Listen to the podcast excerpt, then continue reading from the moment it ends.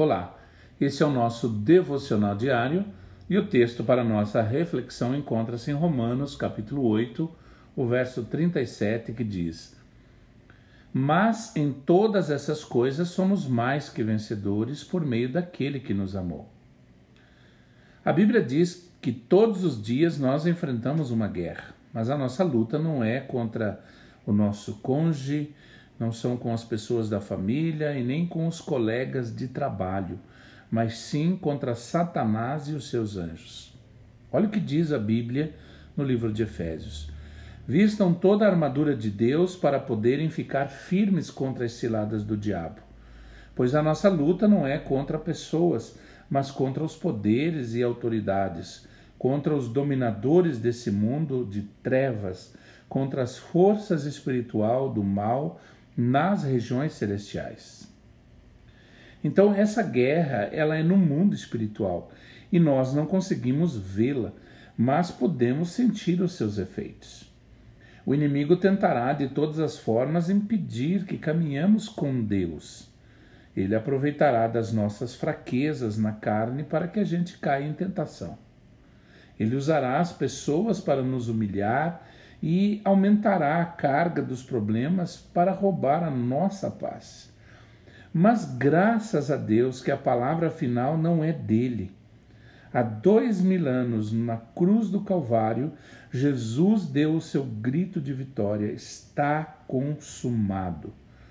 Com a sua morte, ele levou sobre si as nossas dívidas de pecado e venceu a morte para que pudéssemos ter a vitória sobre qualquer luta e tentação e um dia ressuscitarmos com Ele.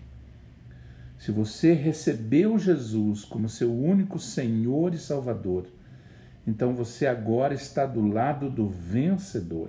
Por isso, erga a sua cabeça, fique firme em oração e coloque a armadura que está descrita na palavra de Deus.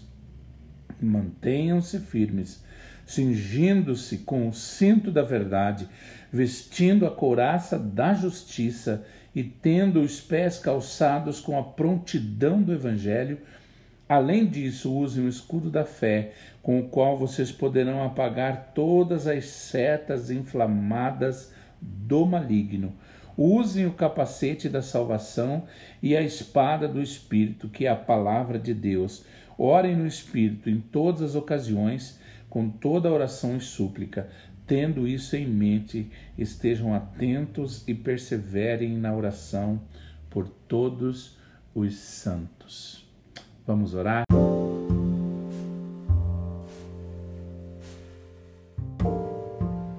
Meu Deus, me dê coragem e sabedoria para sempre reconhecer Jesus como o meu Senhor e Salvador, Salvador da minha vida que eu possa ser testemunha aos meus amigos, colegas de trabalho, familiares e até mesmo as pessoas que eu não conheço, mas que precisam ouvir sobre o seu amor. Afasta de mim toda timidez, Pai, para que eu possa cumprir a minha missão de anunciar o Evangelho a todos. Eu quero que o Senhor me capacite. Me ajude também a fazer com que as minhas ações estejam de acordo com a Sua palavra, para que as pessoas vejam em meu testemunho as maravilhas que somente o Senhor é capaz de fazer. Em nome de Jesus. Amém. Que você tenha um excelente dia.